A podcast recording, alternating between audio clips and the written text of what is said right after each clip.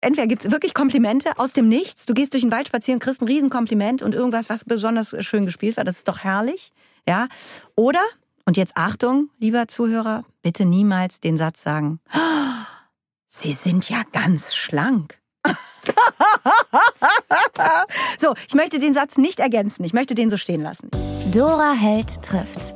Ein Podcast von DTV Audio. Sie wollte als Kind Nonne werden und hat sich zum Glück für die Schauspielschule entschieden. Für sie gehört das Lesen unter die Top 5 der Dinge, die sie in ihrer Freizeit machen kann. Auf der Einladung zu einer Gartenparty stand, im Falle eines handelsüblichen Mitbringsels freue ich mich sehr über Taschenbücher. Sie hat Hörbücher eingelesen ohne Ende und auch den Publikumspreis beim Deutschen Hörbuchpreis unter anderem für Tod unter Lametta bekommen. Und 2020 hat sie den Deutschen Lesepreis für ihr Engagement als Lesebotschafterin hochverdient erhalten. Das sind die offiziellen Gründe, aus denen ich sie eingeladen habe. Aber eigentlich und ganz eigennützig wollte ich einfach gute Laune bekommen. Und das schafft sie bei mir. Annette Frier ist da und ich freue mich, wie gesagt, wie Bolle. Auf die Plätze, fertig, los. Hallo, liebe Dora, vielen Dank für die schöne Einladung. Ich freue mich sehr. Und das ist richtig, ich schreibe, Entschuldigung, ich, ich direkt los. Ne? Ich habe ja mindestens acht Ansätze bei dieser Anmoderation. Ich habe irgendwann im Laufe der Jahre gelernt, dass man dann die anderen Leute nicht aus, also nicht unterbricht und aussprechen äh, lässt. Aber Mhm. mein erster Impuls, und dem folge ich jetzt nochmal rückwirkend, war natürlich, äh, normalerweise lade ich Leute ein, die äh, Bücher schreiben und ich gleich, ja genau, was mache ich hier? Und dann habe ich mir gedacht, das Schlimmste, eigentlich mit die, eine der, der auch fünf schlimmsten Dinge, die man weltweit tun kann, ist ja ähm, anderer Leuts Bücher signieren. Und das mache ich laufend. Das heißt, wenn ich von Michael Ende Momo vorgelesen habe, in, Mhm. in der Aula des Gymnasiums Rodenkirchen oder so, dann schreibe ich, soll ich da was reinschreiben? Und ich werde Mhm. immer noch jedes Mal rot. Und Aber dann schreib doch einfach I.A. in Auftrag? Weiß ich Ja. doch nicht. Ich weiß Da nicht, kannst du doch machen. Ja, I.A. Annette Frier. ja, aber Vorzimmer ja, Michael äh, Ende. aber Vorzimmer Michael Ende. Oh Gott, ich habe ja mit den Erben von Michael Ende zu tun gehabt. Da müsste ich die jetzt tatsächlich fragen, ob der damit einverstanden wäre. Gewesen Ah, ja. wäre. Gewesen, wohl gewesen Wir wäre. sind ja in einem Podcast, wo es ums Lesen und Schreiben geht. Deswegen ne? oder sowas. Genau. Okay, Fangen wir an. klar. Ich versuche, und ich glaube, das wird nicht einfach, ich versuche eine ähm, rote Linie zu behalten in diesem Gespräch. Ähm, ich neige ja auch ähm, dazu, abzuschweifen ohne Ende und dann zum Schluss nicht mehr zu wissen, was ich gefragt habe. Ja, Ähm, finde ich schon mal ich, sehr auch. sympathisch. Vielen Ich bin also, gespannt, wo wir landen. Asso ich mach's mal ganz assoziatives ordentlich. Scheitern, das ist doch schön. Ja, genau, gemeinsam, Ja, richtig gerne, reingesprungen. Ähm, es ist natürlich Unsinn zu glauben, dass sich irgendjemand nicht kennt. Auf der anderen Seite bist du jemand, die relativ selten in der bunten und in der Gala ist. Ähm, ich lese sie immer beim Friseur, das sagt jeder, aber ich kaufe sie mir manchmal auch. Mhm. Ähm, deswegen mache ich es mal für die Leute jetzt trotzdem, obwohl es, wie gesagt, jetzt ähm, der schwachsinnige Teil dieses Podcastes ist. Ich muss es gar nicht machen trotzdem. Ich habe mich vorbereitet. Äh, du warst auf der Theaterschule der Keller in Köln. Du hast am Schauspielhaus in Köln gespielt und dann hast du, und das äh, hat mich wirklich beeindruckt, eigentlich alles gemacht. Über 50 Folgen hinter Gittern. Du bist wieder ans Theater gegangen. Du hast dann bei Pro7 die Sendung Switch mitgemacht. Du hast zwei Jahre Wochenshow als Nachfolgerin für Anke Engelke gemacht. 2004 dein Riesendurchbruch Schillerstraße. Dann wieder ans Theater.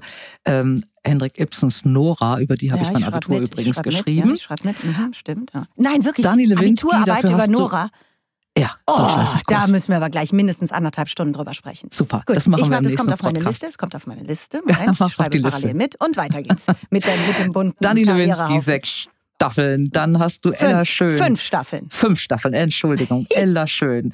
Äh, März gegen März, das hat mich durch den Lockdown getragen. Äh, du hast Jim Knopf und Lukas der Lokomotivführer gespielt. Du hast im Kino, Gott, die auf, das allmächtige. Ist ja schrecklich, wir wollten noch was Da wird einem ganz plaudern. schlecht, ne? Ja, Also- ich habe gehört, wir machen eine gute halbe Stunde oder sowas. Das ist Nee, ja nee, schon nee, bald alles sind- rum. Ja, sechs Stunden. Sechs Stunden. Wir Okay. machen das aus einem so. bestimmten Grund bis Ah, Mitternacht. Schon dass die mich hier Ähm, verarscht haben.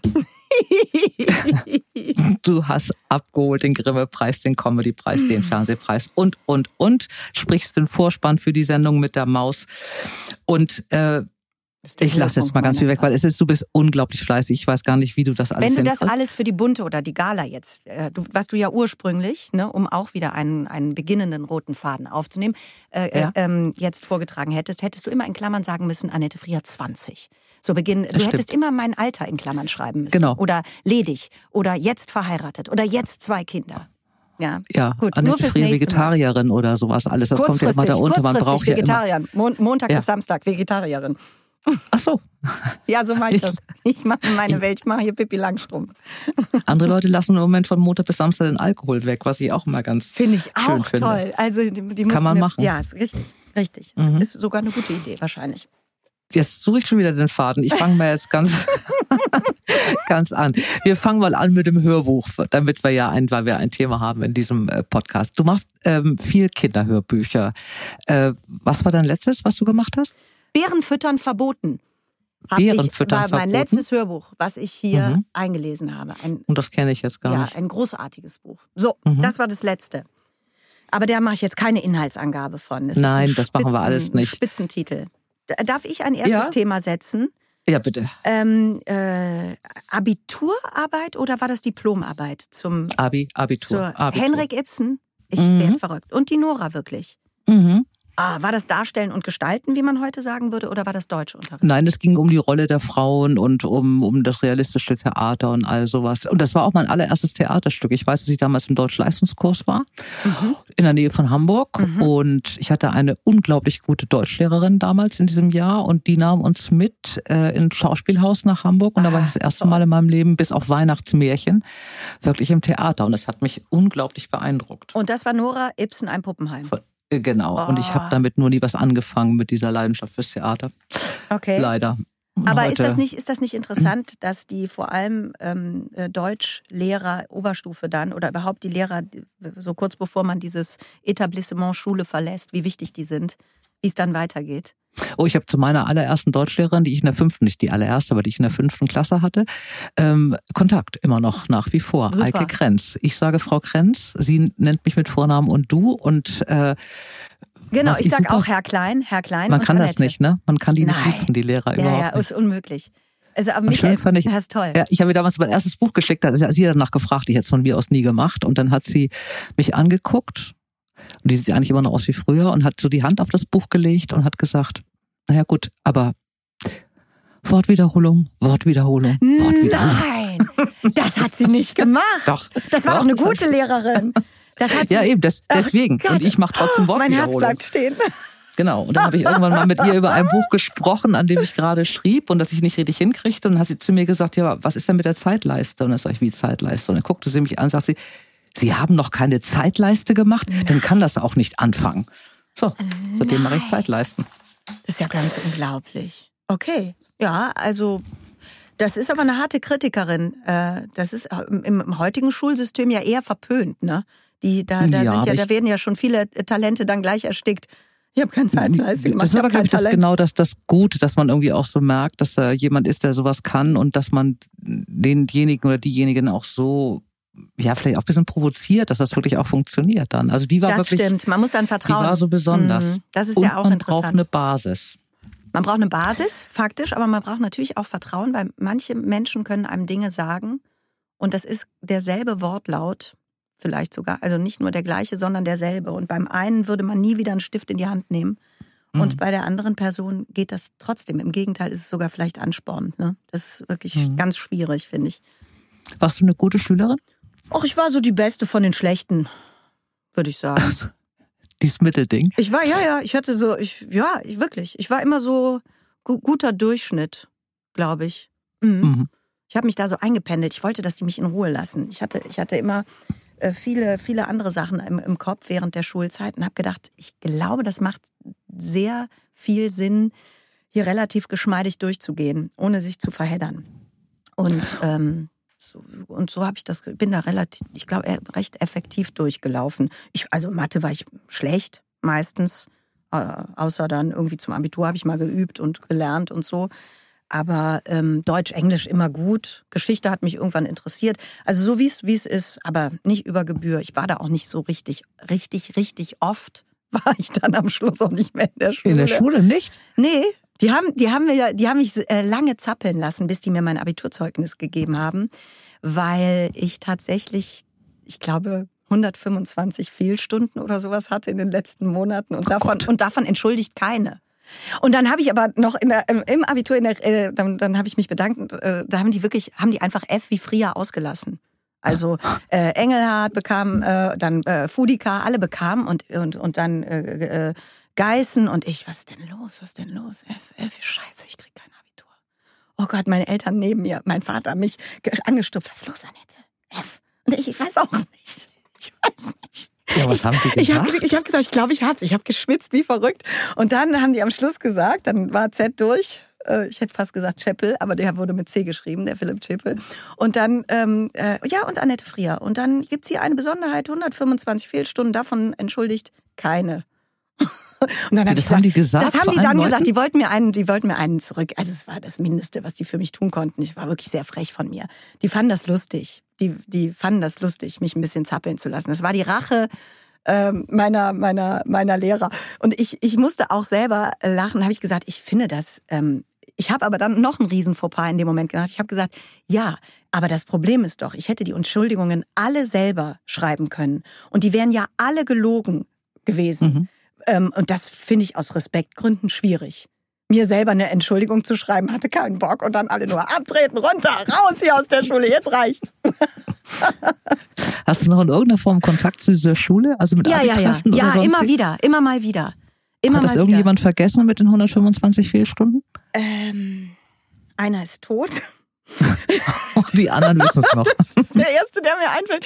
Und ein paar werden das noch wissen. Ja, bin ich mir ziemlich sicher. Bin ich mir ziemlich sicher. Das, ja, ja. Oh Gott. Ich bin ja auch selber schuld, dass ich es heute wieder erzählt habe. Ja, ja das wundert mich so ehrlich gesagt auch. Ja, also aber ich habe ja mein Abi. Ich habe jetzt keine Angst, dass irgendwas passiert. Oder, hast oder? du nie diese Träume, dass du äh, in eine Schule kommst und alle stehen da und, und dass du dachtest, das wäre nur irgendwie eine Party und dann sagen die plötzlich, äh, wir schreiben hier gleich in Raum 4 Mathe, äh, doch, äh, äh Abi ja, und ich denke, oh Gott, das hat mir keiner gesagt und ich habe überhaupt nicht gelernt. Hast du es nie, nie äh, diesen Traum? Die hatte ich, ich natürlich oft. ganz oft und die sind mhm. aber äh, nahtlos übergegangen in die Phase, die eigentlich bis heute hält. Ich stehe da auf der Bühne und habe keinen Text und alle Kollegen gucken mich an und dann renne ich, renne ich von der Bühne, äh, äh, durch alle Garderoben. Da sitzen Leute, ich, ich gehe in die Kantine. Alle unterhalten sich, alle sind mit anderen Sachen beschäftigt. Und ich sag, wo ist das Reklambuch? Wo ist das Reklambuch? Und dann sagen die, welches Stück, welches Stück, welches Stück? Und ich sag, ich weiß nicht, ich habe keinen Text. Und dann laufe ich wieder zurück und keiner kümmert sich um mich, aber außer dass mein Herz rast wie verrückt und ich immer dieses gelbe Reklambuch suche. Das ist sozusagen äh, aus dem Abiturtraum geworden. Mhm. Es müsste doch bei dir dann sowas sein, dass du vor leeren, äh, vor leeren Blättern sitzt, oder? Und keinen Stift hast oder, oder das Wort dir nicht einfällt, was du schreiben willst. Das, ja, das passiert mir ja auch so. also, willkommen in meinem Leben. Ein Albtraum. Sehr gut. Nein, aber das ist, ähm, nee, aber diesen Abiturtraum, und das geht, ich träume immer, ich habe gar nicht in Mathe Abitur geschrieben. Ich war so schlecht in Mathe, das habe ich schon als Grundschul, Grundkurs dann irgendwie weggeschossen äh, vorher. Und dann Biologie ich, oder was war das dann? Ja, ich hatte Bio-Leistungskurs, weil ich damals dachte, es wäre so einfach. Also ja. auch so ein kompletter Fehlschluss. Riesenmissverständnis. Wenn man weiß gar nicht, was man den Kindern heutzutage raten soll, was sie da nehmen sollen. Ich habe genau die, ich habe gedacht, Missverständnis Mathe schriftlich, es wird schon irgendwie. Äh, Mathe mündlich, Verzeihung. Mathe mündlich, drittes Fach, das schon. Da habe ich, da weiß ich auch noch, da habe ich gesagt, Herr Flett, ich weiß, wir wollten gar nicht über mein Abitur sprechen, aber es hat sich jetzt so ergeben. Dann äh, habe ich gesagt, hm, die Kurve gegen unendlich. Gibt's wahrscheinlich gar nicht, was ich jetzt sage. Alle Mathematiker so, oh, was hat sie gesagt?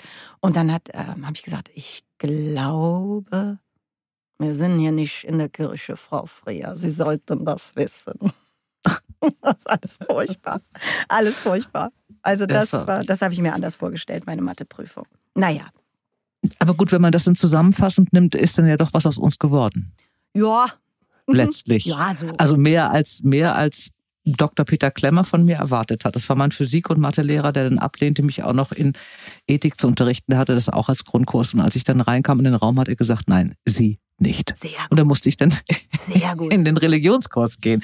Nee, er hat gesagt, das kann er nicht. Also Mathe und Physik mit mir, also kein drittes Fach, das hätte er auch in beiderseitigen. er hat recht gehabt. Ja. Er hatte ja auch recht. Das war bei mir äh, der Herr Doktor, wie hieß er? Entschuldigung, wie hieß er jetzt, der Physiklehrer? Dr. Peter Klemmer. Toller Name.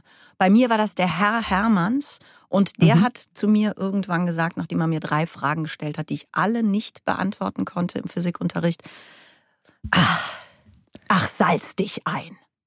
Was? Der hat zu mir gesagt und zu meiner Freundin Katrin Fulika, äh, ach, salzt euch ein. Salzt euch ein, hat er zu uns gesagt. Das werde ich auch nicht vergessen. Ich habe überlegt, wie ich das jetzt machen soll. Dachte ich, ob das vielleicht so ein Physikbegriff ist, den man wissen muss. Also, ne, dass wir jetzt so zur Salzsäule erstarren oder ich war direkt in der griechischen Mythologie. Ich wusste nicht, was los ist. Bis heute weiß ich nicht genau, was man machen soll, wenn man sich einsalzen soll. Ich kenne nur so, so Salzkruste. Ich würde mich jetzt irgendwie auf so, auf so einer Matte. Ja. Also stelle ich mir gerade vor, Plastik, also Matte, Plastik, Salz, wälzen. ja, so. Ich, ich, bleib, ich kau mal drauf starr. rum, vielleicht kommt doch noch was raus. wir, wir denken Gut. nach. Ja, bitte. Ja, äh, wir kommen mal wieder zum Podcast, ja. den wir hier gerade ja, machen gerne. und zu Sehr bestimmten Themen ähm, und werden mal ernsthaft. Äh, jetzt habe ich beim Recherchieren einen so schönen Satz gefunden, aber ich habe äh, vergessen. Also mir ist nicht klar geworden, weil es gibt zwei verschiedene Versionen. Hat es deine Freundin Vera oder deine Freundin Cordula gesagt? Eine von beiden hat gesagt, Annette Frier, das ist ein Mensch, dem scheint die Sonne aus dem Arsch. Ursprünglich sagte das die Vera und die Cordula hat es gleich aufgenommen. Also das ist, ähm, die Cordula hat es in die Welt getragen und die Vera hat es, glaube ich, mal zu meiner Mutter gesagt. Das ist alles sehr süß. Es ist äh, eine Gemeinschaftsproduktion von den beiden, womit, wir beim Hörbuch sind.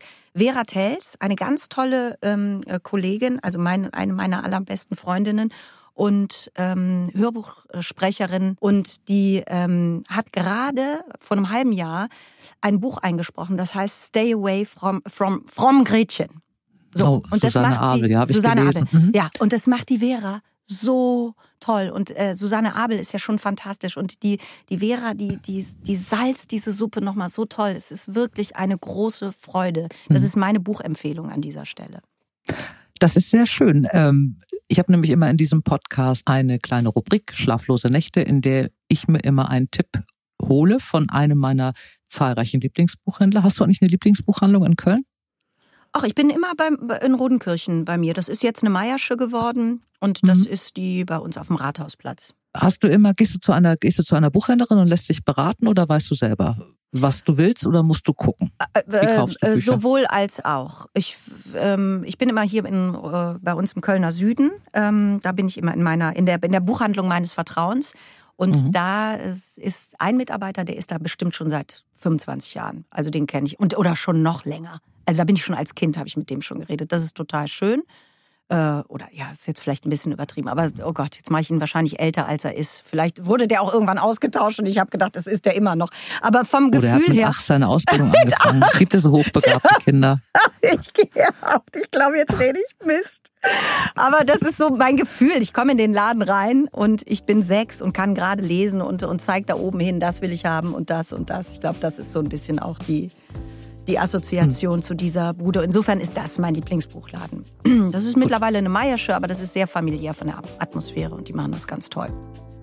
Dann stelle ich dir hier nochmal jemand anderen vor äh, in meiner Rubrik Schlaflose Nächte. Und die Buchhändlerin meines Vertrauens, von der ich gleich einen Buchtipp bekomme, ist die wunderbare Inge Schittkowski von der Buchhandlung Graf in Braunschweig. Hallo nach Braunschweig, liebe Inge. Meine schlaflose Nacht sollst du gestalten. Erzähl mir, womit ich das mache. Eine garantiert, sage ich, schlaflose Nacht hat man sowieso immer mit den Büchern von Bernhard Eichner. Und ähm, von diesem Autoren habe ich heute die Brennweite dabei, ein Bronski-Krimi. Und ähm, das ist der dritte Band einer Reihe um den Pressefotografen David Bronski. Äh, allerdings, und das schicke ich jetzt gleich vorweg, ist es nicht zwingend meiner Meinung nach nötig, dass man die ersten beiden Bände jetzt schon kennt oder gelesen hat. Man kann auch ruhig mit dem dritten Band einsteigen, sozusagen. Es wird auch immer mal Bezug genommen auf das vorherige. Aber ich bin ganz sicher, wenn man den gelesen hat, mit dem eingestiegen ist, dann zieht man die ersten beiden Bände garantiert nach.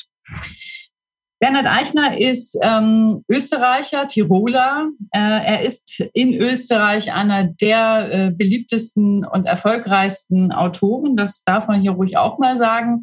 In Deutschland gibt es noch Luft nach oben, würde ich sagen. Ähm, und äh, er hat, äh, zeichnet sich aus, meiner Meinung nach, durch eine ganz ähm, eigene Schreibweise, durch einen ei ganz eigenen Schreibstil, der wirklich unnachahmlich, also oder sage ich jetzt mal sehr äh, typisch für ihn ist. Ähm, aber kommen wir zur Geschichte. David Bronski, ein Pressefotograf und da vielleicht noch mal kurzer Einschub. Auch Bernhard Eichner äh, war mal Pressefotograf. Also er ist auch Fotograf und hat auch eine Zeit lang als ein solcher gearbeitet. Insofern ist diese Figur des David Bronski also ihm, wenn man so will, nicht so fremd, nicht so fern. Und er weiß eben halt auch, wovon er schreibt, wenn es da um die berufliche Seite geht. Aber Bernhard Eichner ist auch bekannt für seine skurrilen äh, Ideen zu den einzelnen Romanen. Und hier geht es um einen blinden Mönch, der wieder sehen kann. Ein Wunder. David Bronski macht zusammen mit seiner Freundin ähm, und Kollegin, denn sie ist Journalistin Svenja Spielmann, Urlaub in Tirol.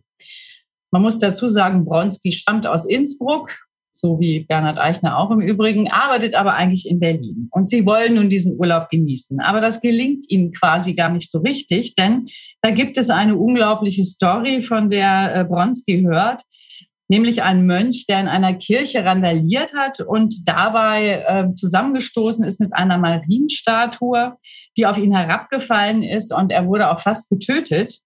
Aber gleichzeitig ist eben das Wunder geschehen, dass dieser Mönch, der nämlich eigentlich blind war seit 14 Jahren, plötzlich seine Sehkraft wieder erlangt. Das ist natürlich eine heiße Spur für eine tolle Story und gemeinsam mit äh, Svenja suchen sie dann auch den Mönch auf und ähm, merken, ähm, dass er auch sehr willig ist, ihm ein Exklusivinterview zu geben. Und ja, und dann spinnt sich das ein bisschen weiter, denn der Mönch hat noch mehr drauf, könnte man sagen. Ähm, er schafft es tatsächlich, ein Attentat zu verhindern und plötzlich wird er wie so eine Art Messias gefeiert von den Leuten. Also ne, er kommt zu so einer Berühmtheit.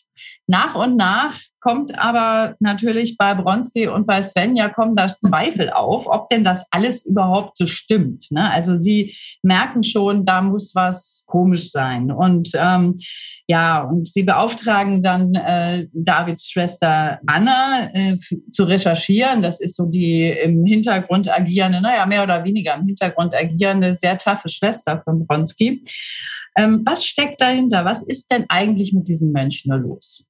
So, das ist erstmal so ein bisschen der, ne, der, äh, die Erzählung. Und es ist halt so, ähm, bei Eichner fängt man an zu lesen und wenn man anfängt, dann wird man in die Geschichte so dermaßen reingesogen, dass sie einen nicht mehr loslässt. Er wechselt seine erzählenden äh, Parts, die immer in Ich-Versionen geschrieben sind, egal wer da, von wem da gerade gesprochen wird, ab mit Dialog, äh, absetzen sozusagen, wo wirklich die Dialoge auch ohne Schnörkel einfach untereinander stehen.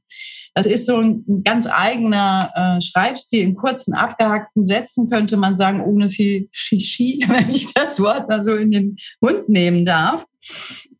Und durch diese ähm, ja, durch diese besondere, durch diese kurzen Kapitel und durch diese Art der Schreibe taucht man da total ein und ist dabei und will natürlich immer wissen, wie geht's weiter. Und das wird höchst spannend und natürlich klar, ne, ist das auch nicht ganz ohne Mord und und ohne äh, Gefährlichkeit und so weiter und gleichzeitig ähm, ja, ist das wie ein Blick auch in menschliche Abgründe natürlich und gleichzeitig aber auch durchaus mit Emotionen behaftet. Also es ist nicht so, dass das hier alles eiskalt wäre, sondern Bronski, da, der hat auch viele Emotionen und ähm, das kommt auch zum Tragen. Und äh, ja, und dann hat man eben so einen rasanten, spannenden Plot, der einen äh, nicht aufhören lässt zu lesen. Ne? Da bleibt man also wirklich bis am Schluss dabei wenn es einem gefällt. Ich, man muss natürlich immer sagen, klar, man hat nicht für jeden immer das super passende Buch, aber für mich persönlich zählt äh, Eichner auf jeden Fall, oder was heißt, ist im Grunde mein Lieblingskrimi-Autor schon seit vielen Jahren, ähm,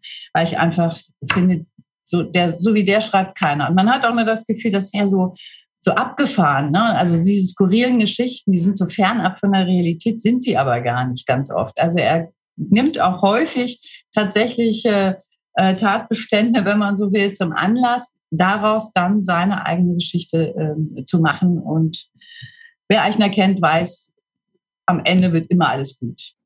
Wo erschien? Rennweite ist erschienen beim BTB Verlag. Ja.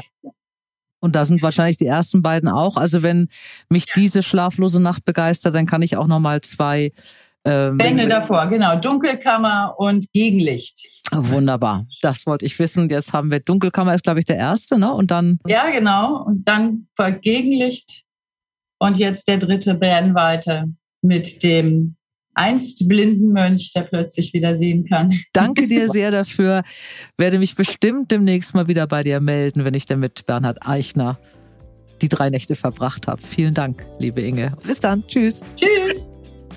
Jetzt geht's weiter mit Annette Frier.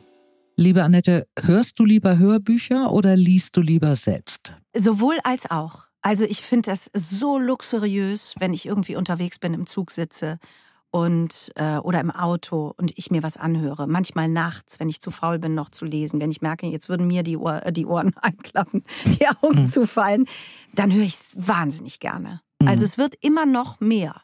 Dass ich, äh, also ich, es gibt aber auch so Leute, ich weiß nicht, Gerd Köster, egal was der liest, ich bleib wach. Das ist einfach, mhm. das macht mir einfach Spaß. Und ähm, von der Luise Helm habe ich jetzt neulich auch wieder den mhm. neuesten Schocker gelesen. Und also, wenn es richtig gute Stimmen sind, dann äh, ist es für mich das wirklich das Schönste. Dann erzählt mir einer eine tolle Geschichte. Ich finde das dann, mhm. ich finde das so ein Mehrgewinn dann, wenn mir das schon sehr, also wie ein gutes Essen, das serviert wird. Ja, da muss ich gar mhm. nicht mehr selber kochen, sondern ich kriege das das Menü so auf den Tisch gestellt und darf nur zuschlagen. Also ich, und er erzählt es auch nur dir. Ne? Das finde ich, habe oh. ich immer so als Kind schon beim Hören gedacht. Der erzählt es jetzt nur für mich. Also, also so toll. ich höre zu. So toll. Ich habe manchmal das Gefühl, dass viele Leute immer noch nicht wirklich den Schritt gemacht haben, dass die mal angefangen haben, sagen, nee, Hörbuch ist nichts für mich. Und wenn man da mal so mhm. nachfragt und sagt, was ach, echt hast du schon? Viele haben dann tatsächlich noch gar nicht so richtig in ein Hörbuch reingehört. Also das ist total verrückt. Also ich kann das wirklich nur empfehlen. Das ist äh, so,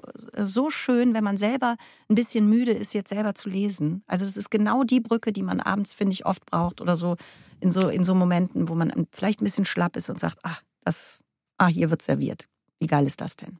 Also ich habe eine, eine Freundin, die hört nicht, oder ich fand das Argument irgendwie ganz schräg, die sagte, sie hat früher immer viel gehört, weil sie mit der Bahn zur Arbeit gefahren ist. Und jetzt hat sich aber, ähm, dadurch, dass sie im Homeoffice ist oder so, arbeitet sie mehr zu Hause und sie hat keine Gelegenheit mehr, Hörbücher zu hören. Und dann habe ich gesagt, naja, du kannst dich aber auch zu Hause hinsetzen, auf die Couch und dir da Kopfhörer aufsetzen. Ja, dann würde sie ja nichts tun. Oh, das ist krass.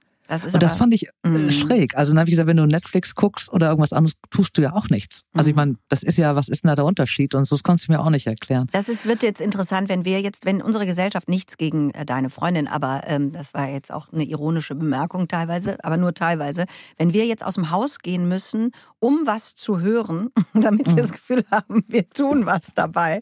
Da auf mhm. dem Weg, das wird jetzt langsam richtig interessant, was mit uns los ist, ja. Wahrscheinlich werden wir dann immer dümmer. So jeden ja. Tag so ein bisschen, weil man einfach überhaupt nichts mehr in den Kopf bekommt, was man nicht ohnehin schon drin hat. Das ich weiß ich, es ja nicht. Manchmal ja. Also ich denke, und das sehe ich ja auch ganz klar bei meinen Kindern, ich glaube, ein großes Thema sind Konzentrationsspannen. Mhm. So, also weil die wissen viel, ne? Also es ist Quatsch, dass die Kinder immer nur, dass, dass die nichts mehr wissen und so. Also stimmt ja gar nicht. Die wissen ja schon so, so viel mehr als ich in dem Alter und was die alles mitkriegen und auf wie vielen Kanälen und so weiter und so fort. Die Frage ist wirklich, ähm, wie sehr die üben, ähm, an einer Sache dran zu bleiben. Also wir mhm. müssen ja schon als Erwachsene total auf uns aufpassen, dass man sagt, Anfang, Mitte, Schluss. Und nicht permanent irgendwo nur was antriggert und dann zum nächsten Ding geht. Ne? So, also ich glaube, das ist eine große Aufgabe gesellschaftlich irgendwie für die nächsten Jahre, dass wir wie so ein Knigge machen, neu erfinden müssen, wie man damit jetzt umgeht mit diesem neuen Informationszeitalter, wo alles mhm. jederzeit abrufbar ist. Das ist einfach noch nicht geübt und gelernt. Ich bin da aber eigentlich ganz guter Dinge, dass sich das irgendwann einpendelt. So. Ich hoffe es. Deine Kinder sind zwölf, glaube ich. Ne? Meine Kinder sind schon 13 jetzt. Ich kann es selber nicht glauben. Ich, ich denke immer, ich will immer spontan sagen, ja, ja, die sind jetzt neun geworden. Aber nein, sie sind 13 und demnächst äh, volljährig. Es ist nicht zu glauben. Seid ihr eine Familie, in der noch viel gelesen wird? Ja. Bist du eine vorlesende Mutter? Ich war lange Zeit eine vorlesende Mutter. Ist jetzt mhm. natürlich, ne, ist jetzt nicht mehr angesagt. Finde ich auch ja, richtig. Ja, also das wäre ja auch ein Ding. Wäre auch nicht ähm, cool. Wobei das lang gedauert hat, weil ich habe tatsächlich alle sieben bis acht Bände Harry Potter meinen Kindern vorgelesen. Und mhm. das hat, hat, hat wirklich eine Weile gedauert. Das hat ein paar Jahre gedauert, bis wir das durch hatten. Und ähm, äh, da bin ich auch total froh, dass die beide gerne lesen, wenn auch mit großen Unterbrechungen. Und ich auch immer merke, man kann, also man kann nichts erzwingen. Also ich kann da 800 Mal sagen, was ist jetzt mit deinem Buch oder so. Irgendwann nee. setzen die sich wieder selber hin und dann werden, werden vier Bücher Percy Jackson hintereinander wegge durchgebinged, hätte ich fast gesagt, Mhm. ne? so Mhm. durchgelesen. Und dann ge- geht mein Sohn auch wieder zwei Monate zocken. Und dann guckt er sich kein Buch an. So, ich habe dann auch irgendwann jetzt mal so ein bisschen Abstand genommen davon. Ja, ich finde das auch in Ordnung. Also ich glaube eben nur, dass es Total. tatsächlich, ich merke das auch so bei Kindern in meinem Umfeld, die lesen, dass du eben wirklich diese Geschichte hast, dass die sich auch viel länger auf Dinge konzentrieren können und dann immer mal zwischendurch zur Ruhe kommen. Und ich Ja, fand es auch ganz spannend, ja. jetzt in dieser ganzen Corona-Zeit ist ja der Umsatz an Kinderbüchern unglaublich gestiegen. Also nach langen Jahren wieder, ich glaube, die haben bis zum Teil bis zu 20 Prozent mehr Umsatz gemacht. Was ich auch ganz schön verrückt? fand, dass man Ja. Dann, dann auch irgendwann denkt, in diesen blöden Zeiten, also vielleicht ist es wirklich auch so eine Hilfe oder so ein kleiner Anker, äh, mit Kindern dann endlich mal wieder zu lesen oder so. Da haben, glaube ich, viele wieder angefangen. Ich glaube auch. Also diese drei guten Dinge, die bei, während Corona passiert sind, auch so in den ersten zwei Lockdowns, also die muss man wirklich mit einer großen, mit einer, mit einem großen Unterstrich versehen. Und ich denke Mhm. auch, da ist dieses, dass Familien einfach wieder angefangen haben, sich wirklich miteinander zu beschäftigen, von Spielen, Lesen, äh, auch gemeinsam einfach auf der Couch rumliegen und zusammen lesen. Mhm. Was, das, was das für ein schöner Vorgang ist, ne? So, Mhm. den muss man nur, das ist lustig. Wenn, wenn da keiner mit anfängt, dann macht's halt keiner. Das ist so. Dann wird einfach automatisch die Kiste angeschaltet, glaube ich. So. Ja. Und dann läuft die, flimmert die nebenbei. Aber ja, das ist da echt passiert. Das ist ja nicht nur den Kindern wieder passiert, sondern den Erwachsenen genauso. Mhm. Die plötzlich Da muss man nur gucken, waren. dass man das auch beibehält und nicht wie alles, wenn, wenn es vorbei ist, vergisst man immer so schnell die Dinge, die eigentlich ganz schön waren, Mhm. äh, die man wieder gemacht hat dann in der Zeit, wenn man zur Ruhe kommt. Das ist doch sowieso das Verrückteste, dass man nicht die, die, nur die schönen Dinge immer weitermacht, sondern Mhm. man dann, sobald dieser Ausnahmezustand wieder vorbei ist, wieder anfängt, sich, was war denn jetzt mal schwierig? Ah ja, was waren denn noch mal normalerweise meine Sorgen? Mhm. Mhm. Dass man sich darauf wieder konzentriert. Mhm. Äh, das ist echt Genau. eine, das ist eine, ganz- eine große Aufgabe. Wenn du in der Sache Bescheid weißt, bitte ein Buch drüber schreiben, ich lese es. Ja, aber das heißt, dir scheint aber die Sonne aus dem Arsch. Ach so, Zitat, für aha. den, also das, eigentlich ist es deine Aufgabe, so. das so hin. Aber apropos, das ist jetzt eine ganz gute Überleitung. Ähm, äh, von wegen Corona und, und den Dingen, was man dann macht. Du hast zwei Sachen gemacht, die mich äh, wirklich ähm, sehr berührt haben. Das, der größere Beitrag, ich habe mir diese Folgen dann in der Mediathek angeguckt. Äh, du hast einen Chor ins Leben gerufen ähm, und eine Sendung gemacht, zusammen mit einem, ich glaube, du warst mit dem Musiker befreundet und das ist auch begleitet worden von einer Klinik. Genau, Ähm, genau, von, von ähm, unvergesslich, Max, unser Max Chor für Menschen mit das Demenz. Genau, Ähm, richtig. das ist auch eine Geschichte gewesen, die ich ähm, äh, toll fand. Du hast, war das deine Idee? Wie bist du darauf gekommen, Ähm, das zu ich, machen? äh, das war nicht meine Idee, sondern mich hat eine Produktionsfirma hier aus Köln gefragt, ob ich mir das vorstellen kann. Die Mhm. Dietlinde Stroh, ähm, die Produzentin.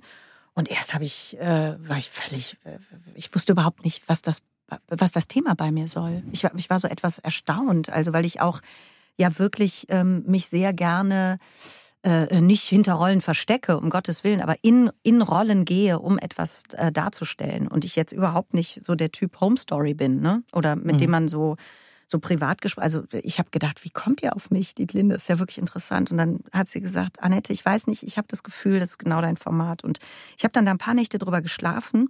Und die Idee fand ich grundsätzlich spitze, weil ich grundsätzlich, und das Mhm. habe ich auch mehrfach gesagt, ähm, daran glaube, dass man mit Singen beispielsweise ähm, ähm, die also wirklich Räume verändern kann innerhalb von kürzester Zeit. Also das ist ja auch immer mein mein großer Neid auf die Musik. Also wenn ich in einem Konzert bin, ähm, obwohl ich das Theater liebe, also so schnell wie die Musik ins Herz geht, das Mhm. braucht ja nur einen Takt. So schnell kannst du es im Theater fast nicht. Also das, ne, das kannst Mhm. du jemand Abend und dann ist es großartig, ja, wenn man wirklich in einem tollen Theaterstück sitzt und du merkst, oh, das zieht mich so rein. Also dann ist es wirklich eine Explosion. Aber in einem guten Konzert oder wenn man tolle Musik hört, dann passiert es ja augenblicklich. Mhm. Und äh, darüber hatte ich, glaube ich, auch öfters schon mal was gesagt und so. Ja, und dann bin ich, habe ich mich mit dem Gedanken ein paar Tage befasst und das war, das ging so in drei Stufen. Ich, ich fand die Idee toll. Dann ist, da haben wir gerade eben kurz äh, äh, drüber gesprochen, ist dann so der mein innerer Kritiker amok gelaufen. Bist du bescheuert? Das ist nichts für dich. Da muss man selber betroffen sein. Da sollen Mediziner was zu sagen. Äh, das, da musst du mindestens fünf Jahre jemanden gepflegt haben, dass man überhaupt sich in, ins Fernsehen stellt und dazu drei Sätze und so weiter und so fort. Der hat richtig rumgebrüllt. und dann nach, Der nach, innere Kritiker. der innere, der, mein innerer nicht, Kritiker, nicht, dass genau. es hier falsch verstanden ja, ja, ja, wird, mein innerer Kritiker. Ja, stimmt. Mit dem habe ich bin genau. ich in regem Austausch. Das ist äh, Mhm. und und und dann hat er irgendwann die äh, Schnauze gehalten und dann habe ich gesagt, ich finde die Idee trotzdem gut.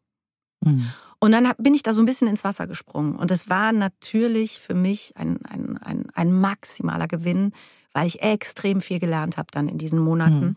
Wir konnten leider nur, also es, beziehungsweise leider ist schon das falsche Wort. Wir hatten Januar 2020 begonnen äh, mit den Proben und mhm. mit dem Ziel im März, am 14. März 2020 ein Abschlusskonzert zu machen mit dem Chor und den jeweils einem Angehörigen, ähm, der, der quasi immer mit zu den Proben gekommen ist.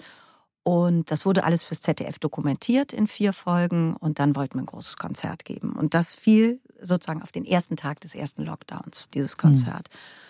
Ja, und dann, also wirklich von, von, von größter Vorfreude auf dieses Ding zu maximaler Enttäuschung, dass man diese Menschen so, ähm, ja, so entlassen musste in diesen hm. Lockdown. Mhm. Also wirklich, wir hatten noch am Tag vorher gesagt, wir sehen uns übermorgen.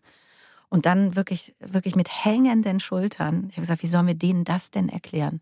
Sag mal, wie wir denen das erklären sollen. Mhm. Also es war wirklich, das, das war, und so bin ich in diese Pandemie gestartet. So, das war für mich so hoch emotional. Das war so echt meine, meine, meine erste Woche. Das ging so los, dass die Lit Cologne, das ist hier dieses Literaturfestival mhm. in Köln, da wurde eine Veranstaltung nach der anderen gekippt. Und ich habe das witzigerweise, ich fand das alles natürlich furchtbar, aber ich habe das nie mit unserem Chor in Verbindung gebracht.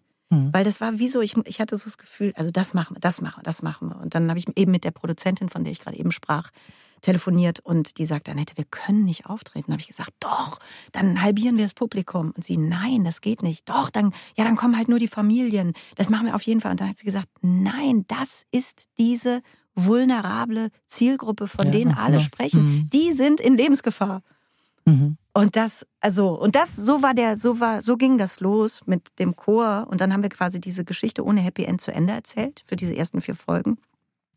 Und haben dann so noch ein paar Zoom-Konferenzen zu den Leuten gemacht und so. Und im echten Leben ging das aber jetzt die letzten ein, dreiviertel Jahre so weiter, dass dieser Chor so ein dermaßenes Stehaufmännchen ist. Sobald es wieder ging, haben die sich ab Herbst getroffen ich war dann auch oft dabei. Das hatte dann mit Fernsehen gar nichts mehr zu tun. Mhm. Und, ähm, und wir haben dann einfach weitergesungen. Und die singen immer noch. Und ähm, da ist eine mhm. Stiftung eingesprungen hier vom Kastanienhof in Köln, die, die jetzt sozusagen die Finanzierung übernommen hat. Also da sind so viele Engel durch den Raum gegangen und so viele tolle Sachen passiert. Und ähm, zum, als Krönung haben wir sogar noch eine fünfte Folge jetzt gemacht, weil wir in der Philharmonie dann gesungen haben im Sommer. Genau. Mhm. Also das ist alles irgendwie, das ist so wie so ein, so ein Märchen aus Tausend und einer Nacht. Und ähm, das ist auch so ein Highlight für mich in dieser Pandemie. Also diese ganze, diese ganze Entwicklung dieser Geschichte mit diesem Chor. Auch was mir das, äh, ja, was mir das alles erklärt hat eine sehenswerte Geschichte gewesen. Ich habe mir wirklich, ich wollte eigentlich jetzt nur auch, also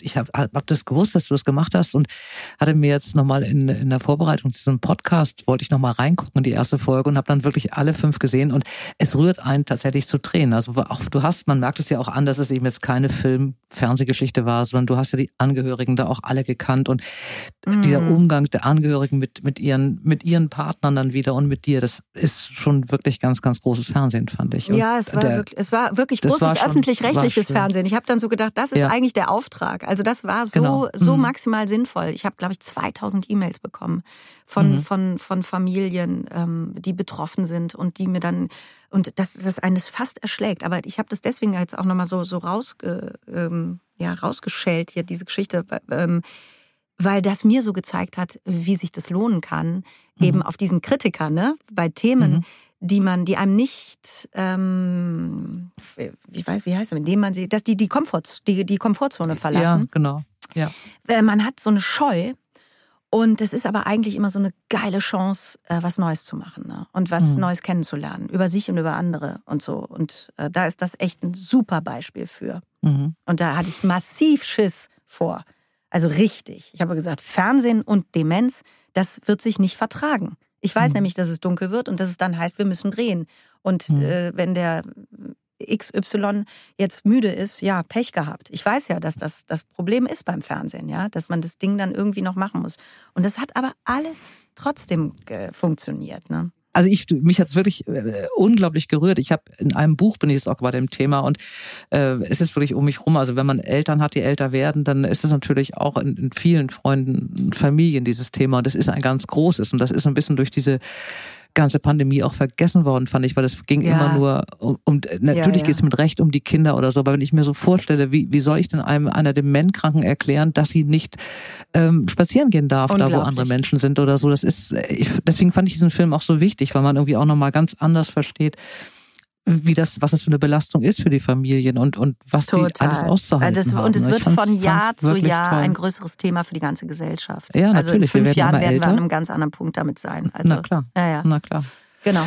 Ähm, ein anderes, äh, also eine kleinere Geschichte, was mich aber auch, das war auch so so eine Sache, die mich mitgenommen hat. Ich habe in äh, Bad Neuenahr mein Abitur gemacht. Mein Vater war damals äh, zwei Jahre bevor ich Abitur machte, wurde dann nochmal versetzt. Er war bei der Bundeswehr, deswegen bin ich in Bad Neuenahr gelandet und deswegen war auch die Stimmung bei mir in der Familie. Die haben alle länger noch da gewohnt als ich, auch im Keller. Und als wir dieses Grauen äh, äh, miterleben mussten, und wir haben auch noch Freunde und Bekannte da oder so, ähm, diese grauenvolle Flut, dass man sich das nicht Mhm. vorstellen konnte, Mhm. was Natur anrichtet. Ja, man kann es sich vorstellen, aber nicht so und Ja. schon gar nicht in einem so beschaulichen Ort äh, ohne Meer und ohne Springfluten wie Ja, Bad Neuenahr ja. und das ganze Ahrtal. Du hast da eine Sache gemacht, äh, die mir auch gut gefallen hat. Ein kleines Festival der guten Laune mit dem Hashtag äh, bis es wieder hell wird. Also das ist ja total super, dass du das äh, ansprichst, dass man das jetzt äh, hier auch noch mal kurz zur Sprache bringen kann. Wir haben mit Kolleginnen ähm, im Oktober die Idee gehabt, ähm, vielleicht, also äh, im Zuge eines Auftritts, den wir in Köln hatten, äh, zum Köln Comedy Festival, dass wir gesagt haben, komm, lass uns doch einfach mal ähm, entweder da in Ahrweiler, im Ahrtal oder in Vogelsang, Voreifel. Es gibt ja auch ganz viele Orte, die betroffen sind, ähm, Mhm. wo eben nicht so viel darüber berichtet wird. Lass uns doch zusehen, das ist so ein schöner, netter Abend, den wir hier machen, dass wir, dass wir die Truppe nochmal so zusammenkriegen und das vielleicht vor Ort spielen. Und wenn dann ein Lichtschalter noch nicht funktioniert und dies oder das, scheiß drauf, wir, wir gehen dahin, damit da einfach wieder was stattfindet. Ich glaube, das hatte die Ursache, dass ich kam an dem Tag aus Gemünd in der Eifel wieder. Ich war da, bin da einmal durch die Fußgängerzone spaziert und ich war wirklich unter körperlichem Schock. Das Mhm. war für mich nicht vorstellbar, dass das vier Monate vorher gewesen ist oder drei Monate vorher, sondern ich hätte, Mhm. ich hätte wirklich gedacht, gewettet darauf, dass das vor drei Wochen stattgefunden hat. Oder Mhm. wenn nicht drei Tagen. Und äh, so ging so ging's natürlich allen, ja, die da äh, irgendwie vor Ort waren und mit ihrer Tante telefoniert und Dings und so. Und das ist hier in NRW natürlich dann äh, massiv, also weil jeder äh, auch irgendwie betroffen ist.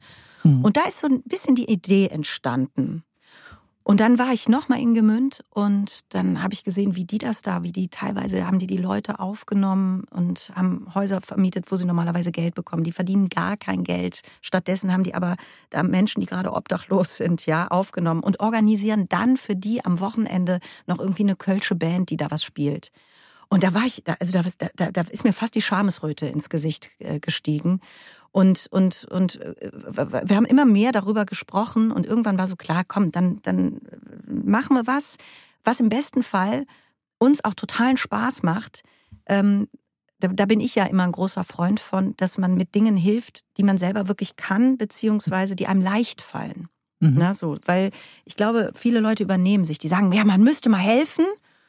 Und dann, und dann geht denen sofort die Puste aus am nächsten Tag, Mhm. weil die dann irgendwo einen Ansatz haben, der aber gar nicht ihrer ist. So. Und dann hatten wir jetzt eben uns, uns diese Sache überlegt und das wächst und gedeiht und es schließen sich immer mehr Leute an. Und wir haben jetzt schon drei Abende fest. Also wir werden da in Vogelsang, in diesem Kulturkino in Vogelsang, werden wir drei Abende bespielen.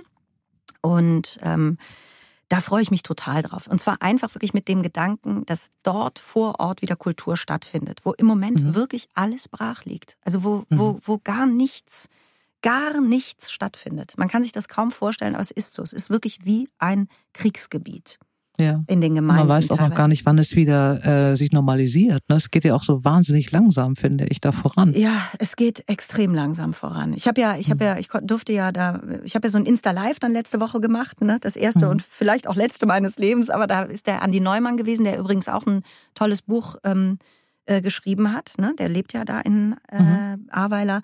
Es war doch nur Regen. Der Mhm. hat in der Nacht begonnen, als die Flut sozusagen an der vorletzten Stufe zu seinem ersten Stock in dem Haus, wo er mit seinen beiden Kindern, mit seiner Frau wohnt.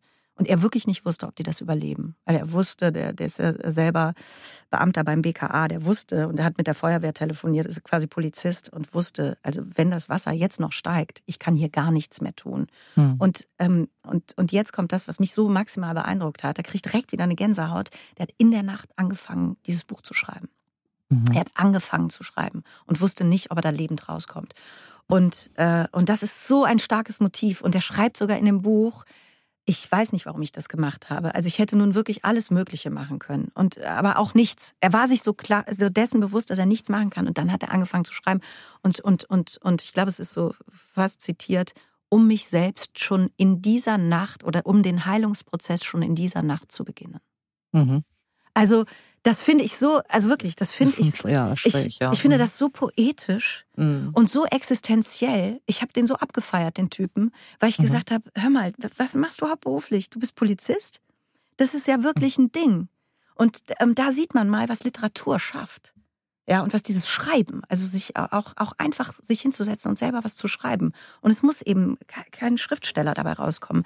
Was das verändert, wenn man, wenn man, wenn man das tut, ne? Das ist ja. unglaublich. Ja, und was du sortierst, ne? Und wie du dann auch mit ja, dir, also wie, wie, dicht man an sich selbst auch ist und an ja. seinem Kopf ist und dann auch wirklich das versucht, in Worte ja. zu bekommen. Ja, ja. Also ich mache ja, ich bin ja, ich bin ja Morning Pages Schreiber jetzt, ne, seit mhm. zwei Jahren. Ich mache echt mhm. jeden Morgen, ich stehe früher auf, das hätte mir mal einer vor drei Jahren erzählen sollen, dass ich das mache, hätte ich ausgelacht. Also unter, ne, das ist wirklich nur für mich.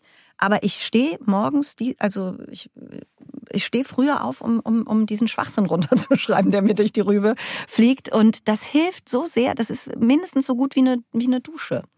Mhm. Also das reinigt. Das reinigt äh, ja, die, die, die Unordnung im, in dem, im Kopf. Oder was auch immer. Ist alles, für alles Mögliche gut. Ich kann auch mhm. das nur empfehlen. Also für alle, die, die es nochmal hören wollen, das ist der Hashtag, bis es wieder hell wird. Ja, und das Festival ist unser, unser Festival, genau. Laune. Ja, da sind am 14. Genau. Mai werde ich mit dem Christoph Maria Herbst Ehekräche der Weltliteratur mhm. lesen. Äh, schöner Streit mit Schopenhauer. Also kommen Sie zahlreich, es wird sehr lustig und dann, äh, ja, und wir knipsen ein bisschen das Licht an. Sehr schön. Finde ich sehr schön. Ja, ich Jetzt auch. machen wir mal so ein bisschen mir sind so ein paar Sachen durch den Kopf gegangen, als ich über dich so ein bisschen gelesen habe, um jetzt mal diese strenge Gesprächsführung, die wir hier nun die ganze Zeit haben, etwas aufzulockern. Ja, bitte. Einfach ein Stichwort. Schwester. Ich habe zwei. Und du? Ich habe eine und einen Bruder, aber du bist Sandwich-Kind, ne? Ja, bist also du auch in der Mitte? Bist du auch in der Mitte? Nee, nein, nein, nein. Äh, ich bin natürlich die Älteste, was man ja immer merkt. Also, ne, ich führe dieses Gespräch. Äh, mein Bruder hat mal gesagt, also mein Bruder sagte, er wäre als einziger Junge zwischen zwei Schwestern das Sandwich-Kind der schlechtmöglichste Beginn eines Lebens gewesen oder so. Ihr seid jetzt drei Schwestern. Sehr dankbar. Was. Hört sich sehr dankbar an. ja, er hatte aber auch nie, also alle Frauen liebten ihn. Ne? Er war ja erst ja so ein super Frauenversteher geworden. Natürlich ist ja auch was Das ist der, der den Achtsamkeitskurs gemacht hat. Natürlich. Das habe ich nämlich in einem anderen Podcast. Mit wem hast du denn darüber gesprochen? Das fand ja, sehr der, lustig. ständig so. Also der ist überhaupt ein achtsamer Mensch und der klügste von uns allen und so, ne? Und immer sehr höflich und wahnsinnig gut erzogen und sehr charmant. Ja, das steht euch doch bestimmt Aber gut. Das ist doch gut, wenn man so jemanden in der Familie hat. Wir wollten hat. das so. Wir gut, wollten super. das so. Wir hatten gut. ihn deswegen so. Gut. Du bist die, äh, auch du bist ich, die mittlere, ich bin auch ich, die, ne? ich bin auch das äh, Sandwich-Ding da in der Mitte und habe eine große und eine kleine. Ich komme gerade von der Kleinen. Ich bin gerade eben aus dem Zug ausgestiegen. Die ist nämlich Mama geworden vor einer Woche. Herrlich. Und ähm, ja, ich habe Und sie ist auch Schauspielerin, das darf man sagen. Deswegen wusste ich, dass deine Schwester Mama geworden Ach, ist, nee. weil das stand sogar am Hamburger Abendblatt. Ich bin, komm, ich jetzt kommst verrückt. du. Jawohl. Ich habe gedacht, ich plauder mal was Privates, nee, weil nix. du sagst Schwestern. Gut, dann müssen wir uns über Tschechow unterhalten oder über drei Schwestern. über drei Schwestern. Wenn das mit dem Privaten jetzt auch nichts wird, dann müssen wir es halt wieder äh, Nein, ich, literarisch Also das, ich bin ja nun, ich habe es nun gerade im Abendblatt gelesen, ja, dass die Mama super. geworden ist. Die ist auch so stolz, die, die platzt fast. Die platzt fast. Und es steht ihr auch so gut. Es ist so schön. Also es ist sowas, äh, äh ich habe ich hab mich so gefreut. Ich bin immer noch voller Glückshormone. Äh, weil ihr seid auch eng miteinander. Ihr wohnt auch alle noch irgendwie so im. Sehr, ja, die ist Ecke, abtrünnig. Ne? Die ist ja in die Hauptstadt gezogen, aus, so. aus Liebesgründen, die Caro. Und das sei mhm. ihr auch gegönnt. Ähm, und wir, also der Rest des Matriarchats, sprich mhm. meine Mutter, meine Großschwester und ich, ähm, samt Männern und Kindern, wir sind noch hier in Köln. Hier müssen ja auch noch ein paar Menschen wohnen. Geht ja nicht so, ja, dass alle immer natürlich. nur in die Hauptstadt ziehen. Ja, ja. Ja. Ach, was will man auch da, ne? Wenn man alles in Köln hat. Ja, also wir, für die Caro war das heute hart, dass wir wieder Mhm. jetzt nach Köln abgereist sind, meine Mutter und ich. Also das ist, Ja. das ist dann schon schön, wenn man alle so um sich rum hat. Ich bin da, Mhm. ich, wir haben da sehr sizilianische Verhältnisse, nur, Mhm. nur ohne Waffen. Also Meistens. meistens, meistens. Wenn es anders geht. ja, wenn es anders, ja wir versuchen es immer freundlich, immer mit Genau. Freundlichkeit erstmal. Genau. Zweites Stichwort Zeitmanagement. Also ich bin wirklich ja, ich halte mich auch für fleißig. Ich bin jetzt wirklich in der letzten, das hängt jetzt mit der Pandemie zusammen, nicht mehr so richtig diszipliniert, nicht so wie ich sein möchte, weil ich relativ wenig Außenzwänge habe und mich ja selber disziplinieren muss, was gerade nicht so gut läuft. Du machst unglaublich viel. Also ich habe das ja vorhin schon mal so ein bisschen zusammengefasst. Du bist wirklich gut im Geschäft und drehst fast, glaube ich, durchgehend. Ähm, du liest ein, du machst eben diese, diese Geschichten wie den Chor und ähm, Hm. äh, und, und die, das kleine Festival. Du hast aber auch eine Familie, du hast eine große Familie, du kümmerst dich auch, also du hast eine eigene Familie, du hast deine Schwester und Mutter Ja, oder ja, so. ja. Mhm. Wie hast du da irgendwie einen Plan, abgesehen davon, dass du jetzt jeden Morgen früher aufstehst, um was ich, aufzuschreiben? und ich sag dir was, da, da ist viel, da liegt viel, äh, wenn, wenn man es wirklich wissen will, da liegt viel drin. Also dieses, dass ich mir zum Beispiel morgens diese Stunde nehme, die nur für mich ist.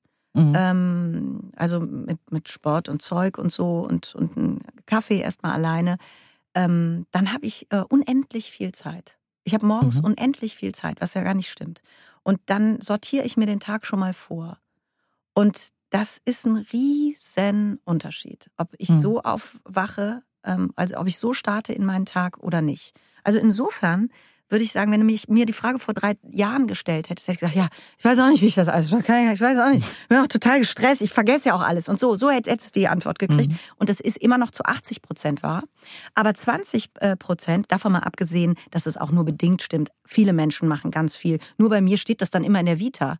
Guck mal, ich bin einen Tag hier im Studio, nehme irgendwas auf und dann steht der Bums bei mir auf der Vita und alle denken, was macht die denn den ganzen Nee, Tag? nee, Andere also- Leute arbeiten auch, aber die haben nicht, das wird halt nicht veröffentlicht. Das steht dann das, da das nicht, ist was schon die den klar, ganzen aber Tag wenn, machen. wenn du eben in einem Jahr, ich weiß gar nicht, vier oder fünf Produktionen machst, dann kann ich mir denken, das sind dann immer was weiß ich, wie viele Tage Dreh und, und Ja, Text das dann. stimmt ja Es ist ja einfach auch viel, es, sind einfach viele Tage, Ja, ich bin, also ich bin aber auch, ich bin ne? aber auch so ein. Spring ins Feld. Das hat auch Mhm. mit mir zu tun. Ich, ich mache das gerne.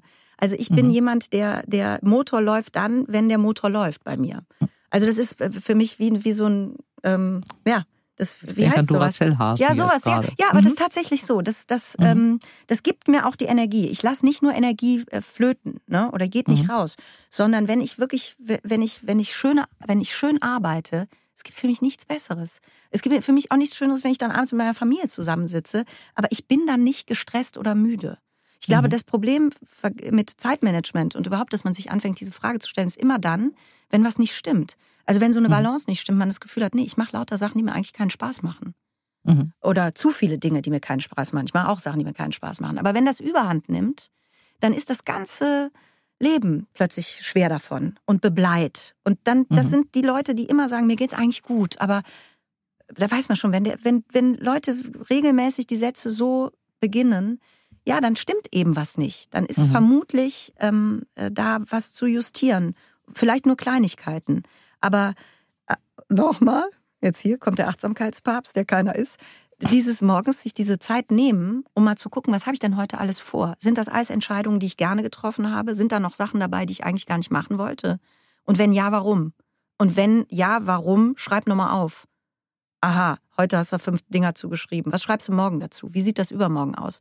Und manche Sachen klären sich dann. Also Mhm. es ist so, also es ist so einfach, dass man, dass man es fast nicht laut sagen kann. Aber es ist, es ist ein, es ist ein Zauberstab für mich. Mhm.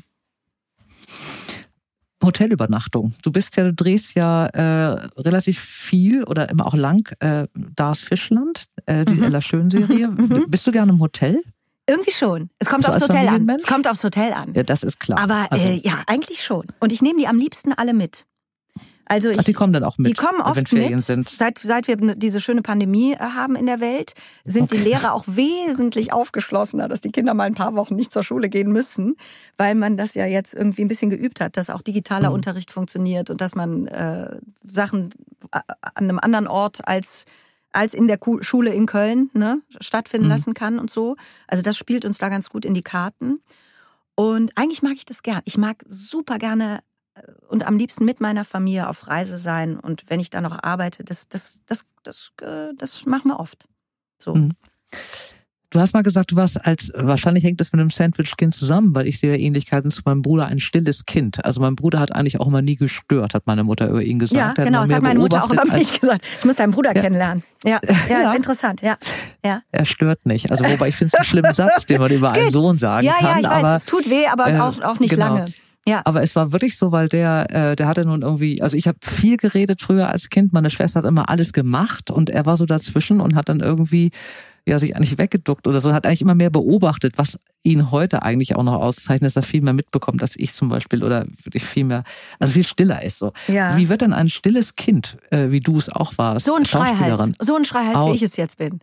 Äh, äh, nein, das habe ich jetzt gar nicht gesagt. Aber ich meine, Schauspiel ist ja was ganz Extrovertiertes. Also du musst ja mhm. wirklich da raus, auch wenn du es nicht in deiner eigenen Person machst. Ja, aber du bist ja wirklich irgendwo erstaunt. da und wirst angeguckt. Ja, ich bin selber erstaunt, was da passiert ist. Ich weiß es wirklich nicht genau, weil es ist in der Tat so, dass meine Mutter wirklich überlegt hat, was, was wird das für eine Schulform für das Kind?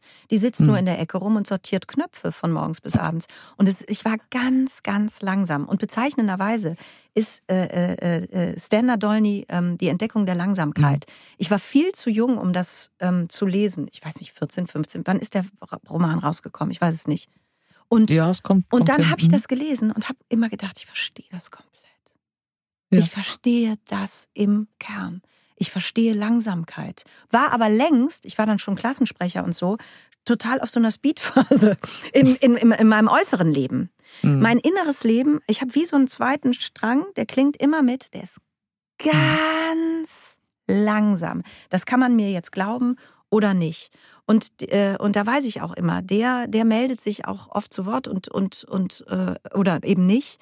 Aber der, der ruft so oder winkt oft und sagt, Hallo, das geht mir alles viel zu schnell. Und so. Und äh, witzigerweise ist, ist diese, diese Person, ja, diese Stan, dieser Stender Dolny, nenne ich den jetzt mal, mhm. ist, ist wieder, ähm, ist wieder da. Der war ein paar Jahre komplett weg da habe ich nur gemacht, habe alles ausprobiert, habe Sachen gemacht, gemacht, gemacht, gemacht, immer gerannt. Und ich merke, der erobert sich so sein Feld wieder ein bisschen zurück. Also mhm. ich werde wieder ein bisschen kindlich, was das angeht. Oha. Jetzt ist es raus. Ja, ich, ja. Äh, nee, aber ich, äh, ähm, ich, meine Familie würde das auch äh, bestätigen, wenn man mich mal lässt, dann mache ich alles in Slow Motion. Es passiert selten, aber wenn der Zustand kommt, der kommt natürlich oft so im Urlaub nach ein paar Tagen und so, dann mache ich gar, ich mache gar nichts mehr. Ich mhm. sitze rum, aber jetzt nicht in, in, in Depression. Ich, ich sitze auf einer Couch und gucke an die Wand. Sortierst Knöpfe. Und ich sortiere Knöpfe. Ja, mhm. ja ist ein, ist ein, ist, Dösen ist auch ein schönes Wort dafür. Dösen finde ich auch ein sehr oh. schönes Meine Mutter bezeichnet es immer, also ich finde auch Dösen das schönere Wort. Meine Mutter bezeichnet es aber immer als Gammeln. Geil. Gammeln, Dösen, egal wie. Du immer es, noch rum. Es macht Bock, ist gut. Ja, es ist ein toller. Machen die Leute viel zu selten. Ich inklusive. Genau. Ja, es ist, ja. es ist echt gut. Wie pflegt man Freundschaften oder wie pflegst du deine Freundschaften, wenn man so viel unterwegs ist und so viel arbeitet wie du? Mm, ich, ich habe so tolle Freunde, die pflegen auch. Also mhm. die, die sind auch echt auf Zack und sind hinterher, ohne dass das irgendwie übergriffig ist. Also ich glaube, ich habe ich hab mir da so ein paar, ich habe so ein paar tolle Leute in meinem Leben getroffen, die, mit denen das gut geht. Also wo man mhm. auch natürlich mal ein halbes Jahr abtauchen kann und dann ist nicht viel. Ich habe auch ein, zwei Menschen sozusagen im Alltag, also die, die auch wirklich angebunden sind, die wohnen auch in der Nähe. Also meine Freundin mhm. Katrin Fudika, von der ich eben sprach, das ist so, so eine Freundin für jeden Tag. Und dann habe ich ganz andere Freundschaften, die, die sind einmal im Jahr plötzlich auf der, ich hätte fast Festplatte gesagt, oder vor der Tür. Und dann ist das aber auch total intensiv. Also ich habe super viel Glück gehabt mit ähm, Begegnungen und, ähm, und Leuten, die geblieben sind. So, ich weiß auch mhm. nicht, das läuft irgendwie, habe ich das Gefühl, ich muss da nicht viel, viel für tun, aber vielleicht stimmt das gar nicht.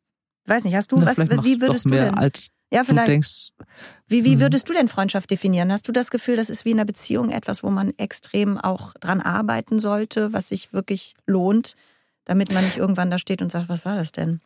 Ja, ich glaube, es kommt so ein bisschen auf die Freundschaften an. Es gibt äh, bei mir so ein paar wirklich sehr alte Freundschaften, die Und da hat man dann das Glück, wenn man solche Freundschaften hat, dass da so viel Basis ist, dass wenn man sich da ein halbes Jahr mal nicht sieht und man meldet sich wieder, dass es kein Problem ist. Mhm. Ähm, dass auch keiner fragt, wieso hast du dich nicht so lange gemeldet oder so. Also wo man dann gleich anschließen kann. Und es gibt sicherlich Freundschaften, das merke ich auch. Ich nehme das manchmal so als gegeben hin und also gerade in so Zeiten, wenn ich dann so viel habe und nicht so richtig klarkomme oder nicht mit meiner eigenen Disziplin nicht zufrieden bin oder so, dann bin ich manchmal auch, dass ich denke, nee, das musst du jetzt erstmal hier hinkriegen und dann mhm. kannst du wieder irgendjemand anrufen und das ist dann einfach blöd. Also ich glaube, dass man muss sich, denke ich, schon drum kümmern, dass man sich mal meldet oder auch nochmal klar macht, dass man denjenigen wirklich gerne hat.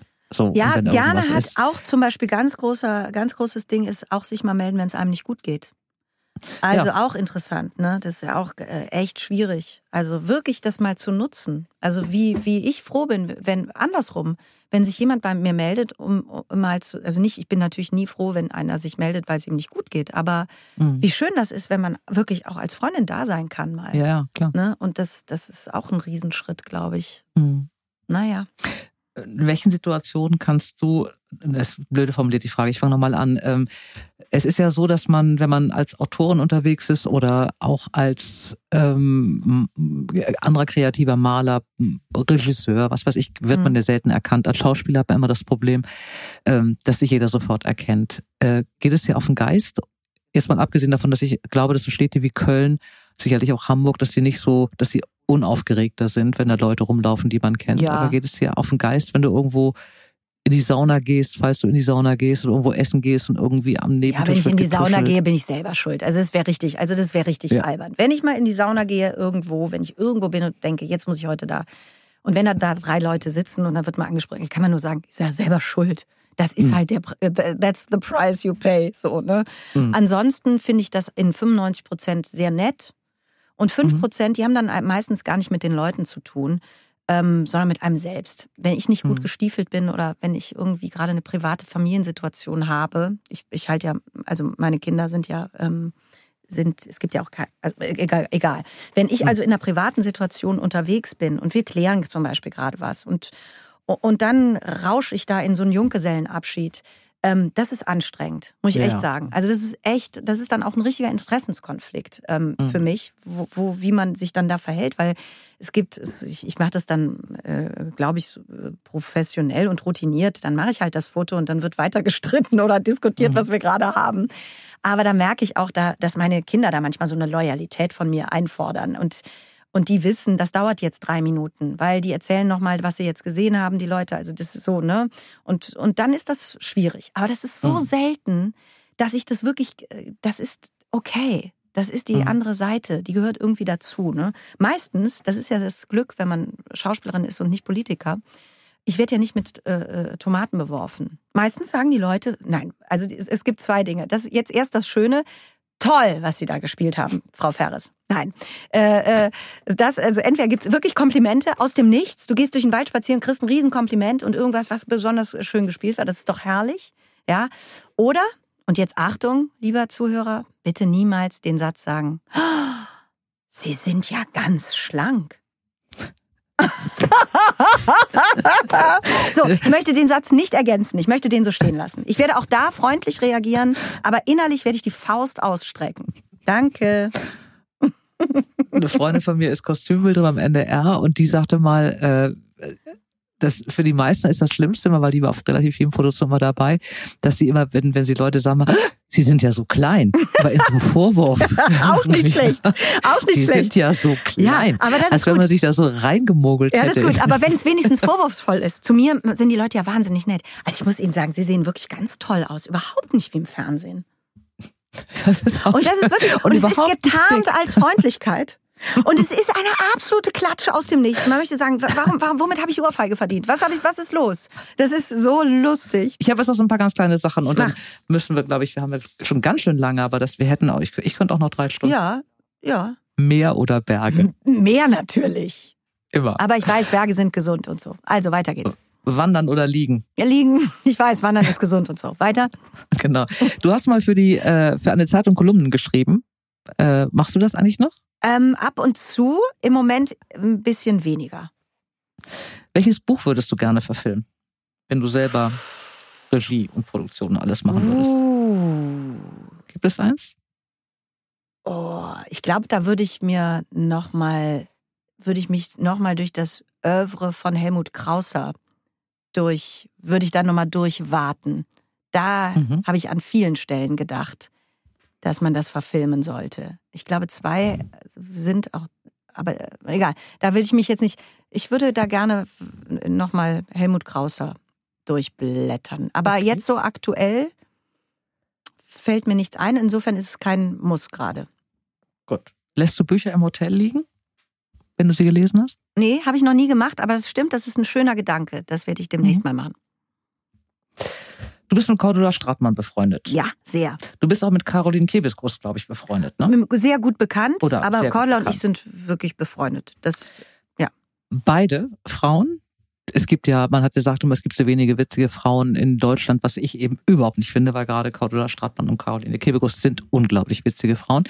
Beiden ist nicht nur die Bekanntschaft mit dir oder Freundschaft gemeinsam, sondern sie haben auch beide ein Buch geschrieben oder mehrere sogar. mhm. Cordula Mhm. Stratmann. Mhm. Wann schreibt denn Annette Frier? Moment mal, ich muss die Buch. ja jetzt erstmal alle lesen. Zum Beispiel das Buch von der Caro. Ich muss ja erstmal alles lesen, was da steht. So, so, Nee, äh, darum geht's ja gar nicht. Nee. Es geht ja nur, so. wenn die anderen das machen. Guck mal, wenn du mit drei Freundinnen unterwegs bist und dann sagen, oder du hast immer so drei Freundinnen und zwei von denen sagen, also ich mache jetzt, keine Ahnung, sowas Furchtbares wie Pilates oder so. Oder Ja. ich äh, habe jetzt einen Kochkurs gemacht. Dann kommt ja irgendwann diese Geschichte, willst du nicht mitmachen. ja, ja, ja, richtig. Das ist doch beim Bücherschreiben Nee, ich eigentlich dasselbe. Du schreibst Kolumnen, du stehst schon jeden Morgen auf und schreibst irgendwas ich mag, auf. Du ja. bist, äh, liest vor, du liest selbst. Und wer weiß, Also- vielleicht irgendwann, wenn mir mal was Gutes einfällt, ähm, dann, dann würde ich das auch schreiben. Also ich würde es jetzt auch gar nicht kategorisch ausschließen, aber ich bin keine Autorin, ich bin Schauspielerin. Und wenn irgendwas so krass unter Nägeln brennt, dass es raus muss, dann wird es schon kommen. Aber mich jetzt Mhm. festzulegen, be- bescheuert. Nee, nee, nee. Also das ist, ich wirklich, ich lese sehr, sehr, sehr gerne und ich schreibe auch gern für mich. Aber das ist kein, das ist für mich also schon mal gar nicht kompetitiv, nur weil äh, gute Frauen in meiner Umgebung Bücher schreiben, dass ich da jetzt auch mit anfangen muss. Wäre noch schöner. Noch mehr Druck. Ich dachte, es wäre so ein doch Freundschaft. Drang. Weißt du, du hast ja auch einen Chor geleitet und bist ja keine Chorleiterin Mhm, zum Beispiel. stimmt. Ne? So Ja, ja, der ja. innere Kritiker, den kannst du ja hier an dieser Stelle auch mal wegprügeln. Also dann bleiben glaube wir mal gespannt. Vielleicht muss irgendwann wir, mal wir was bleiben raus. mal gespannt. Ne? Was kommt denn in 2022? Hm, jetzt zum Beispiel erstmal erstmal erstmal machen wir jetzt eine Romanverfilmung nämlich ähm, und zwar der Pfau. Äh, Oh, das schön. das Isabel werden wir Bogdan. ganz genau. Das Ah, äh, ist nämlich ein Buch. Buch. nämlich gar nicht leicht zu verfilmen und der Lutz Heineking, der wird das produzieren und die Regie führen und da bin ich sehr gespannt. Das ist, Ja. fand ich nämlich auch ein tolles Buch Ja. äh, im letzten Jahr, was ich gelesen habe. Ja, ja, das ist das das steht als nächstes an und dann gucke ich mal. Und dann guckst du Und dann mal. gucke ich mal, was mein Zeitmanagement mir sagt, wie es weitergehen soll. Und ob du genug noch liegen kannst zwischendurch. Ah, liegen ist doch was Annette Frier, Herrliches. es war mir ein so großes Vergnügen. Ich könnte, wie gesagt, noch sechs Stunden hier sitzen. Ähm, Ja, das noch können wir ja, schöner äh, wäre es, wenn man dann jetzt auch mal den Grauburgunder bestellen könnte Ah. und dann noch weiterreden würde. Vielleicht kriegen wir es irgendwann bin mal hin. dabei. Gerne, Ich- total gerne. Wir können das hier so fortsetzen, das Gespräch im Studio oder sonst irgendwo. Wir machen das so weiter. Ja, super. Wir werden uns wieder. Total gerne, Dora. Vielen, vielen Dank. Ich danke dir. Vielen ja, Dank. ich dir auch. fand Das war sehr, sehr nett. sehr nett. Auf bald. Alles Gute. Tschüss. Wie fühlt es sich an, wenn morgens ein Elefant mitten auf der Brust sitzt? Das ist eine Frage, die ich beim nächsten Mal meinem Gast stelle, Barbara Vorsammer. Sie ist Redakteurin bei der SZ und wir reden über Depressionen und wie man damit lebt oder trotzdem lebt. Also wir brauchen alle Hilfe und wir müssen alle damit klarkommen, dass es manchmal nicht so läuft, wie wir es uns wünschen. Und deswegen ist mir das so wichtig zu sagen und trotzdem geht's weiter, trotzdem leben wir weiter, trotzdem können wir unser Leben auch genießen und dann kommt auch wieder was Gutes und dann kommt wieder was Schlimmes und damit kommen wir zurecht. Wird schon, geht schon. Ihr Lieben, alle Buchtipps findet ihr in den Shownotes und ich wünsche euch ganz viel Freude beim Geschichtenentdecken. Bleibt gesund und heiter, eure Dora. Dora Held trifft. Ein Podcast von DTV Audio.